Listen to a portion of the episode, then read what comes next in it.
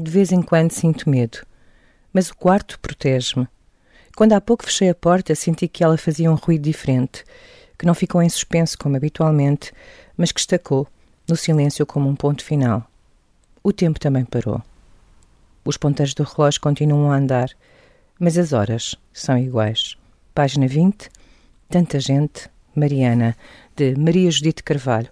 Olá, eu sou a Cristina Margato e este é o Palavra do Autor, o podcast sobre livros do Jornal Expresso.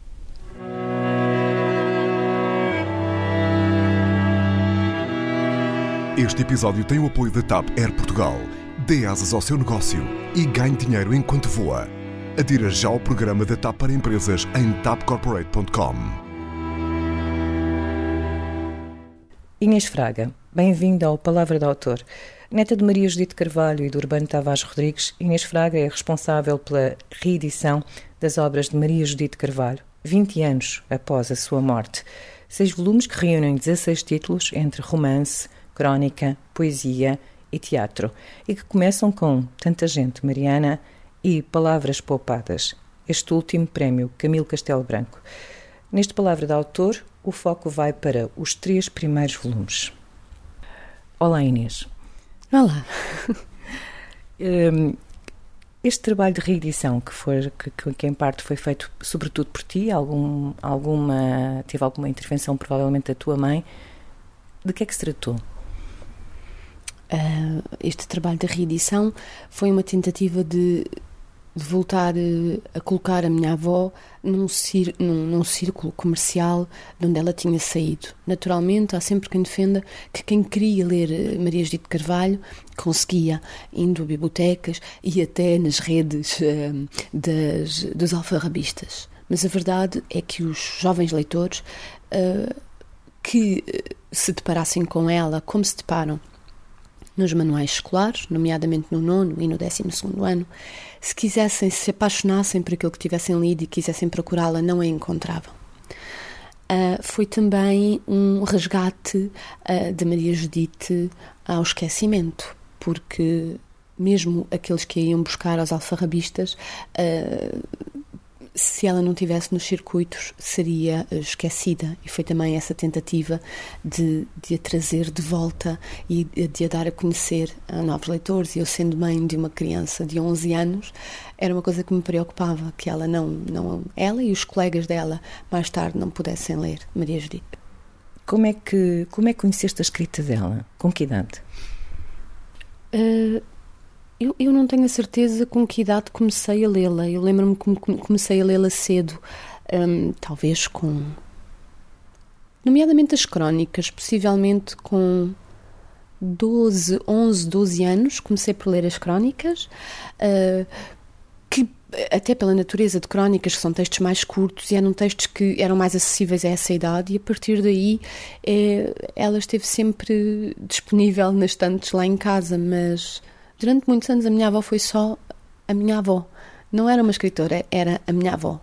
Portanto, e ainda bem que assim foi, porque foi que me permitiu uh, ter uma relação afetuosa profunda que depois veio plasmar também na escrita. Mas primeiro vinha a minha avó. Ela não era uma escritora, era a minha avó. E, e esse encontro com a escrita uh, vai-te revelar outra mulher? Esse encontro com a escrita vai-me confirmar a mulher que ela era, porque a minha avó. Uh, eu não digo que, que, a escrita seja biográfica, mas a minha avó está muito na sua escrita, porque é uma escrita de, eh, da interioridade e, portanto, aquilo que ela coloca na boca de muitas personagens, sentiria ela, sinto eu, sentem muitas pessoas, portanto, de uma forma ou de outra. E, portanto, o que me veio foi confirmar coisas que eu pressentia nela, coisas de que falámos mais tarde, quando eu já tinha 15 e 16 anos, uh, mas que veio pôr um, outro tipo de palavras a conversas que nós tínhamos, a conversas que às vezes eram silêncios, porque a minha avó falava imenso em silêncios. Queres-nos dar um exemplo? Um exemplo de sim, de sim, dessas conversas que tiveste com a tua avó e que depois uh, a escrita acabou por confirmar. Eu, eu, a minha avó era uma pessoa que, que extremamente zelosa da sua intimidade e, portanto, eu, há, há, há coisas que eu sinto que contar seria traí-la profundamente e, portanto, não falo dessa, dessa vertente pessoal dela, mas naturalmente momentos de tristeza, de decepção, de cansaço da vida. Isso sim, ela no fim já estava muito cansada de viver. Escolheste um texto para começar uh, de tanta gente. Mariana, queres ler? Sim. A vida neste quarto dura há cinco anos e é a única possível. Agora que sei o que me espera, acho-lhe qualquer coisa de morte, pelo menos qualquer coisa de intermédio, de nebuloso. Ainda não é morte, mas já não é inteiramente vida. Nunca o foi, suponho eu. Vida verdadeira já eu não seria capaz de viver, porque lhe perdi o hábito. Para mais essa experiência, a da vida, foi sempre para mim demasiado difícil. Nunca me habituei a ela e isso é estranho porque todas as pessoas a consideram uma coisa simples e natural, a mais natural e a mais simples de todas quantas existem. Eu fiz sempre cerimónia e não procedi por isso como devia, como procediam as outras pessoas, mesmo as mais broncas e as mais rudes, com a vontade. Emocionaste. Claro. E falar, falar da escrita dela é sempre emocionar-me também. Porque é sempre reencontrá-la. E é ouvi-la falar comigo de novo. E já passaram 20 anos. E já passaram 20 anos. A gente espera um bocadinho para tu, para tu, para tu te recompor. Cada vez que eu leio uh, a Maria Judite, leio a minha avó. Pronto, são estas duas variantes. A Maria Judite Carvalho é uma autora, mas às vezes quando eu pego nela, uh, estas palavras tornam-se a minha avó. E, portanto, isso tem muito de comovente. Um, porque exatamente como o texto e as histórias e os enredos servem de pretexto para uma análise profundíssima da vida interior, eu reencontro a ela, reencontro a mim, reencontro-me a mim, reencontro uh, muito de um universo feminino, embora também, também masculino, acima de tudo, daqueles que vivem profundamente a sua vida interior. Não é? De todos os que conseguem mergulhar a um nível profundo dentro de si, da psique, um, e, e, e, resgatar no meio daquele mar de sargaços uma série de coisas. Sim, mas, mas há sempre uma. Hum, há, há, eu estou aqui a, a, a recordar-me de algumas passagens em que, hum, por exemplo, da menina que morre atropelada em que ninguém tinha reparado nela, em que o pai colocou o diário lá no fundo da gaveta e, e, a, e a, chave perdeu-se na confusão. Uhum. E há outras mulheres, muitas mulheres que aparecem apagadas. Que e homens, há, há, mulheres, há homens, temos uh, aquele que, que, que, estava completamente decepcionado com a vida, que se quer atropelar e que depois uh, se cruza com alguém, o impede e lhe oferece um fato novo e ele vem felicíssimo para casa com um fato novo só para ser atropelado agora sim uh, por acidente. Não, acima de tudo, as personagens da minha avó são anti-heróis. Portanto, naturalmente, sendo anti-heróis, são personagens em que ninguém repararia, porque não têm os traços. Uh, não têm traços de grande nobreza, um, mas todos nós somos anti-heróis. E na verdade andamos convencidos que muita gente repara em nós e ninguém repara. Mas ao mesmo tempo ela faz, ela tem esse diálogo interior e essa atenção, mas também faz uma crónica dos tempos, ou seja, do tempo que ela viveu. Sim, ela faz efetivamente um, um, uma, uma crónica perfeita do tempo em que viveu. Eu acho é que ela tem a mestria de, nessas crónicas de transcender o seu próprio tempo, ou seja, ela faz um retrato daquela Lisboa, ela narra aquelas personagens, mas há qualquer coisa na forma como ela as narra, uh, há qualquer coisa naquele universo que é desse universo, mas que uh, é perene, que, que, permanece e que continuará. E por isso é que, por exemplo, os idólatras, uh, cujas histórias, onde ela foi colher imensa inspiração ao, Bradbury, ao, ao, Ray Bradbury, que, que ela adorava depois de ter lido os, o, as narrativas dele, eh, ela ficou apaixonada e escreveu Os Idólatras. E mesmo assim, nesse mundo fantástico, nesse mundo futurista, eh, ela coloca as personagens ela, ela prevê que as personagens se vão debater exatamente com os mesmos problemas dos da sua época. Portanto, ela, quando narra a sua época, ela narra através de uma lente intemporal. Sim, dos problemas eh, que têm a ver muitas vezes com, com, a, com a falta de amor, com, com, com a rejeição, com, uh, com todos aqueles, uh, portanto, com, com, todos os indivíduos que naturalmente sairão da norma, serão esquecidos pelos cânones, por todos aqueles que naturalmente constituirão as franjas, porque para haver norma também tem de haver exceção. Portanto, ela foca-se nesses, nos, nos desadequados, digamos assim. Há uma presença e uma ausência ao mesmo tempo na escrita dela, ou seja, uh, é como se ela pairasse sobre, sobre aquilo que muitas vezes está a narrar. Eu não sei se ela paira ou se ela mergulha mesmo, ou se existe mesmo um mergulho. Ela está presente, sim.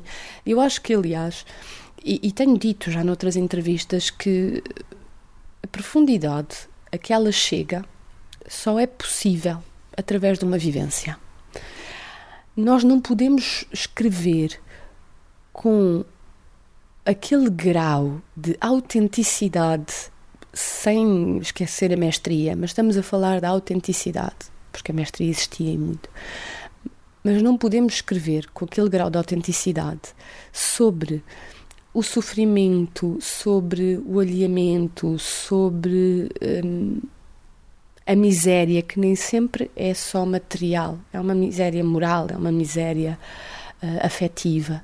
Nós não podemos escrever sobre tudo isso se uh, num momento ou noutro da nossa vida não tivermos mergulhado aí.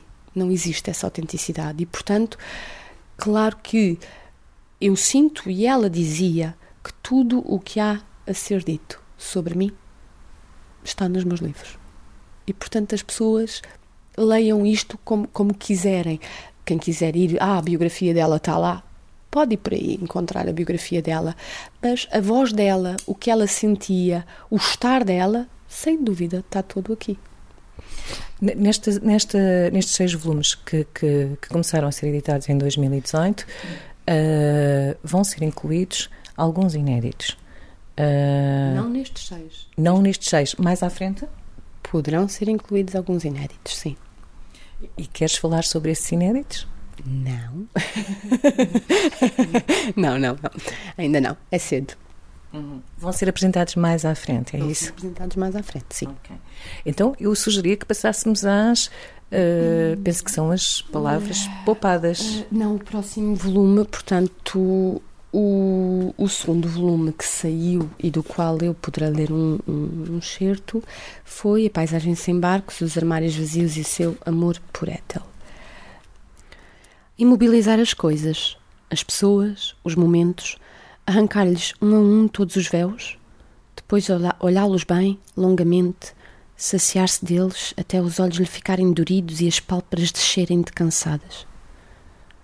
Olhá-los assim para ter coragem observar com atenção tudo aquilo que deixa, tudo, bem de frente, por uma vez, sem receio, e verificar que não tem pena de se ir embora. Não fugir, não se escapar pelas ruas transversais, não se esconder na primeira porta aberta, não sonhar. Sobretudo, não sonhar. Tem vivido há quantos anos? De esperanças construídas no ar, sem alicerces, nem paredes mestras, nem telhado. Só janelas abertas, onde não se debruça, porque nem isso se atreve a fazer, onde se limita a espreitar, e que abrem todas elas sobre um impossível que ele absorve aos poucos, receoso. Sem elas, não teria podido sobreviver. Mas de súbito, não sabe porquê, os sonhos tornam-se insuficientes. Agora há sempre uma larga margem de angústia branca que se lhe enrola ao peito como uma serpente, que o aperta, que lhe corta a respiração e que faz doer. E já não é só o peito, é todo ele que é apertado, comprimido por múltiplos invisíveis anéis. Quando tu escolhes um texto de, de Maria Judite Carvalho e tiveste alguma dificuldade em escolhê-lo, em que é que pensaste? Quando escolho um texto, tento também escolher uma parte que seja mais de reflexão do narrador, até porque uh, as partes de diálogo, uh, por muito interessantes que sejam, para quem não leu ainda a história, não surtiriam o, o, o, efeito que eu pretendo, que é, que é dar uh, um, um, a paisagem do que é a obra dela.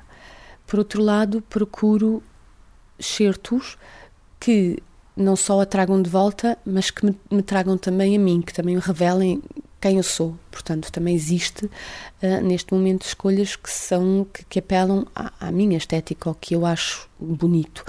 Uh, e que no caso tem muito que ver com o que ela acha, com o que ela achava. Portanto, eu tento procurar uh, a voz dela.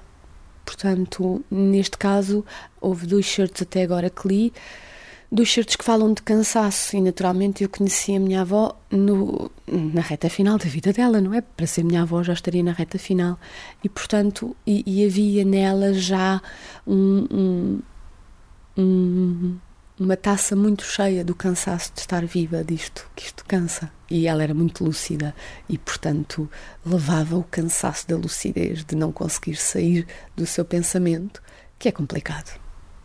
Nesta, nestes, nesta edição houve o cuidado de, de, de, fazer umas capas com, com, com pinturas que ela tinha feito, com desenhos que ela tinha feito e que se representam a ela ou são representam mulheres que ela, que Exato, ela... exatamente. As pinturas não representam não representam de todo a ela. Uh, podem algumas a primeira é um retrato da minha mãe Pronto, a primeira capa, uh, uh, iniciámos a coleção com o retrato da minha mãe jovem, portanto, uma pintura que ela fez da filha. As outras são mulheres nas quais ela eventualmente se encontraria, quem sabe se personagens, quem sabe se apenas uma outra materialização deste, deste universo onírico em que ela contava através dos quadros histórias, através destes olhares, histórias de mulheres. Elas também raramente aparecem de frente, aparecem quase sempre a três quartos. E ela tem um texto muito giro sobre isso, de olhar de frente para os espelhos ou não. E eu até posso Sim. ler, faz sentido neste contexto. Fugia sempre a sentar-se perto de um espelho. Os espelhos, pensava, eram feitos para a gente se estudar, de frente ou a três quartos com atenção durante alguns segundos e para depois deixarem de existir. E ela tem mais textos sobre espelhos, tem, mais à tem, frente. Tem. No, no outro... O espelho era um objeto que, porque, pelo qual ela sentia algum fascínio e, e bastante horror. Uh... Estes, estes, estes quadros, estes desenhos, uh, foi algo que tu chegaste a testemunhar? Viste fazê-los ou, ou, ou, não? Estavam guardados? Alguns dos quadros foram pintados nos anos 90. Houve uma altura nos anos 90 em que ela pintou muito. Eu não, não, não me lembro de assistir uh, a ela pintar os quadros, não, mas lembro-me de, de, de, estar, ela estar constantemente a desenhar. E ela desenhava em qualquer coisa. Portanto, ela desenhava uh, enquanto falava ao telefone, em uns uh, cadernos de papel cavalinho que tinha para deixar recados, ela desenhava nas costas de envelopes, ela desenhava nos papéis onde escrevia. Uh, era uma coisa que ela fazia quase por automatismo. E, e, além destes rostos, há outros desenhos, outras pinturas que podem surgir nesta coleção? Sim, sim. Sim, há muitos, há muitos. Sem serem de rostos? Sem serem de rostos, uh, não, não, não, não, não. Ela, ela pintava sobretudo mulheres, alguns homens, uh, mas uh, rosto, três quartos, uma parte do corpo, sim, aparece, aparecerá, mas pessoas, personagens, não paisagens, não, não naturezas mortas, não nada. Gente.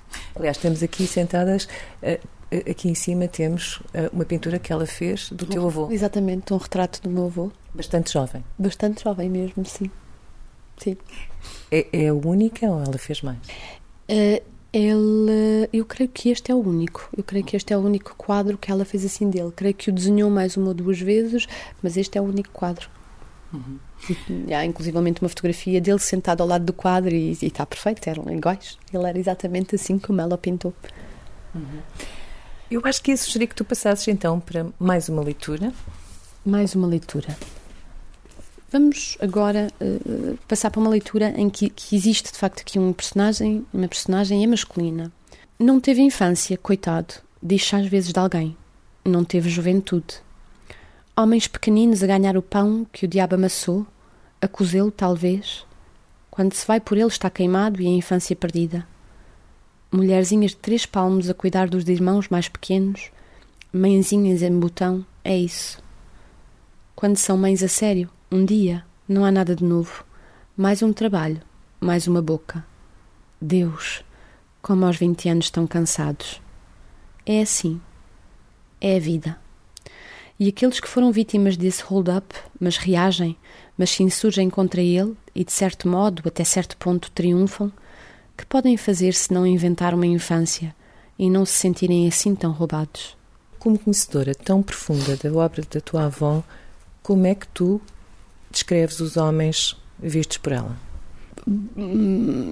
Isto é uma pergunta bastante difícil porque depende do prisma. Portanto, quando a, a personagem principal do conto é uma personagem masculina, muitas vezes ele, este, este, homem é um, é um ser derrotado, é um ser perdido, é um ser uh, ou derrotado pela vida, ou abandonado, ou exausto, ou cansado.